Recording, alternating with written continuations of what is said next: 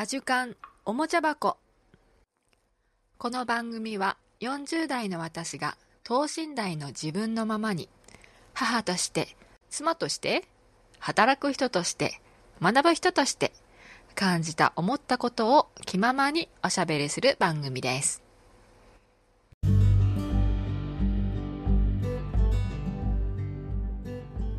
皆さんこんにちは。お元気ですか？こんにちは。こんばんは。おはようございます。えっ、ー、と今日は2本撮り。子供たちが静かにしている間にもう一本ちょっと録音しちゃうかなと思って。あとねこれも話したいなと思ったことがあったので録音してみます。はい。何じゃないの。静かにしてていいよ。はい。えっ、ー、とねもう忘れちゃったじゃん。なんだっけ？あそうそうそう。あのはったりの話ね。今日ははったりの話をしようと今回ははったりの話をしようと思います。うんと皆さんはったりしますか？私はね結構してました。うんしてるかな？特にあの仕事の時とかすごい若い頃とかはもうはったり結構かましてましたね、うん、何かっていうとそのうーんこれできるって言われたらその時点ではできなくてもできますっていうことね。でもはったりのままだったらもちろん嘘になっちゃうからできますって言ったことに対してはもうすごい必ずやり遂げるようにすごく努力するしすごく勉強するしいっぱいリサーチをして絶対できるようにする。みたいな。ねはったりで結構私は成長してきたなと思ってます。うん。ね、まあ、ある程度そのだんだんもう年も取ってきてそのはったりだけじゃなくて若さだけじゃなくって、まあ、ある程度自分の本当の自分の実績とか経験から、えー、と仕事をするようになってくるような年代ではだんだんそのはったりっていうのは必要なくなってくる。あの今の私今40代ですけどもこの年齢になるとはったりよりもなんか真実じゃなくてなんだろうな何て言うのかな本音じゃなくて何て言うの？本本本音？本音？真実？わかんない。やなんだろう。はったりじゃなくてはったりの反対は何だろうな。何だろう。し知ったかぶりをしないか。そうそうそう。この年齢になると逆になって知ったかぶりをしないってことがすごく大事になってくるんじゃないかなと思うんだけども若いうちはねはったりかましてて全然いいと思うんですよ。ね。ただしはったりをかましたらきちんとそれをできるようになるように努力すればいいだけ。うん。はったりで私はすごく成長してきたと思います。例えばねうんとどんなはったりかましたかね全部なんかもちろん覚えてないけどもうーんうんはったりかまされたこともあるしうんそうだね。あ一つ今思い出したのがなんかその日本に帰ってきて、まあ、大きな企業で働く機会があったんですけどもそこに派遣で初めて働きに行くことになった時になんかすごいまあ要は大企業日本の大企業の何本の指に入るみたいなところで働かせていただく時に、うんと、私の上司ちょっと変わってる人だったんですけどもそうですね日本人っぽくない日本人で、まあ、海外出張がすごく多い方で私も本当はそれにあの同行してほしいみたいな感じで雇われたんですが、まあ、私は最初から同行できませんよっていう条件で で言ってたんだけども結局採用になってその人のまあ個人秘書じゃないけどもまあ技術秘書っていう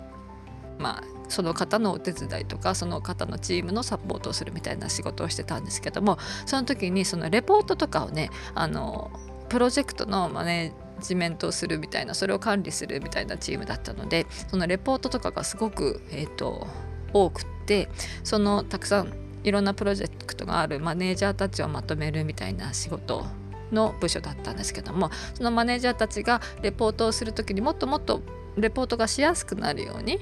ていうようなツールを作ってくれみたいな感じでええみたいな。私 SE でも何でもないしみたいな。全然普通のうんよその頃なんか本当にまだパソコンもそんなに使えないぐらいな感じだったんですけどもなんだろうな。例えばその Excel にこの値を入力したらなんかこっちに自動的に、うんと、レポートが作られて報告書。あとはポンってあのハンコを押すだけで、えーと、いいようななんだろうな。自動的に本当に簡単に報告書が作れるような、えーとものを作ってくれみたいな感じで言われてえ 全然作ら作れるわけないじゃんみたいなどどっから手つけたらいいか分かんないみたいな感じだったんですけどもそれをまあちょっとあの2週間あの出張で留守にするからその間にちょっと作ってくれると嬉しいなみたいな感じでポンと本当に放り投げられて「あ頑張ります。なんとかやってみます」みたいな感じで2週間時間があってねそれ派遣でありみたいな感じなんだけどなんかそれまでの派遣って言ったらなんかこれをやってくれこれを入力してくれとかこれを翻訳してくれとかそういうあの指示があってそれに対してそのな細々としたものをやるみたいなイメージだったんですけどもその上司はもう本当にもう2週間私をほったらかしていなくなるみたいな。その代わりこれ作作ってみたいな明確な指示がないままにでもこれを作これをやってほしいみたいな。一つの大きな課題を残していなくなって、まあ、その間にも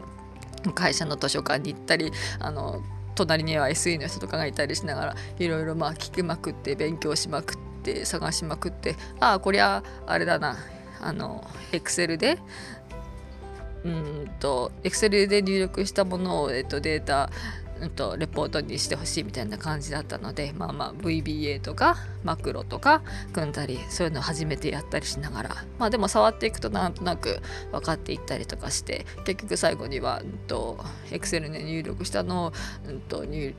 グラフとかに自動的にするようにしてそれを、えーと、とワードのレポートに出力してっていうのを最後2週間で作ったんですけどもまあそしたらその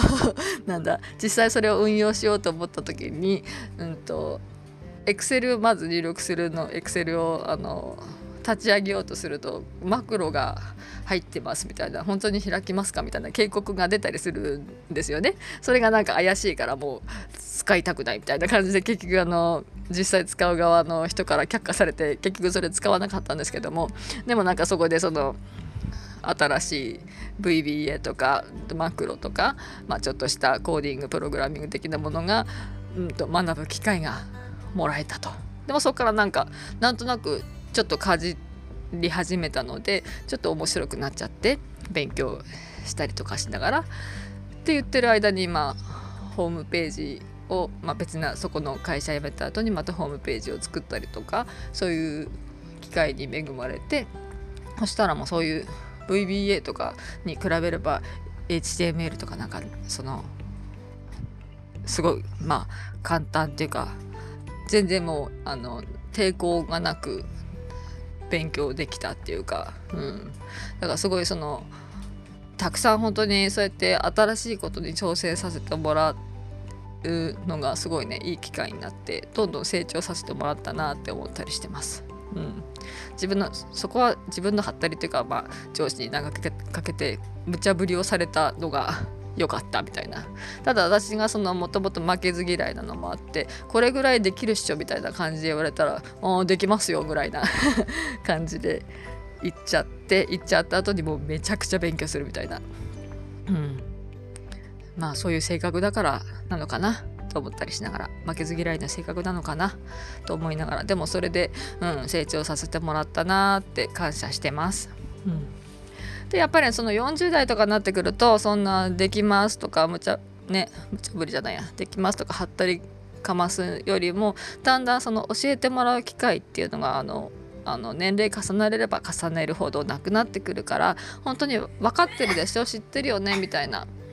分かってて当然だよねみたいな風に、うん、言われたりする時にていうかみんな分かってるよねっていう感じの雰囲気の時に「え私すいません分かりません教えてください」って言えるその素直な知らないことは知らないよって言える勇気っていうかまあその素直さが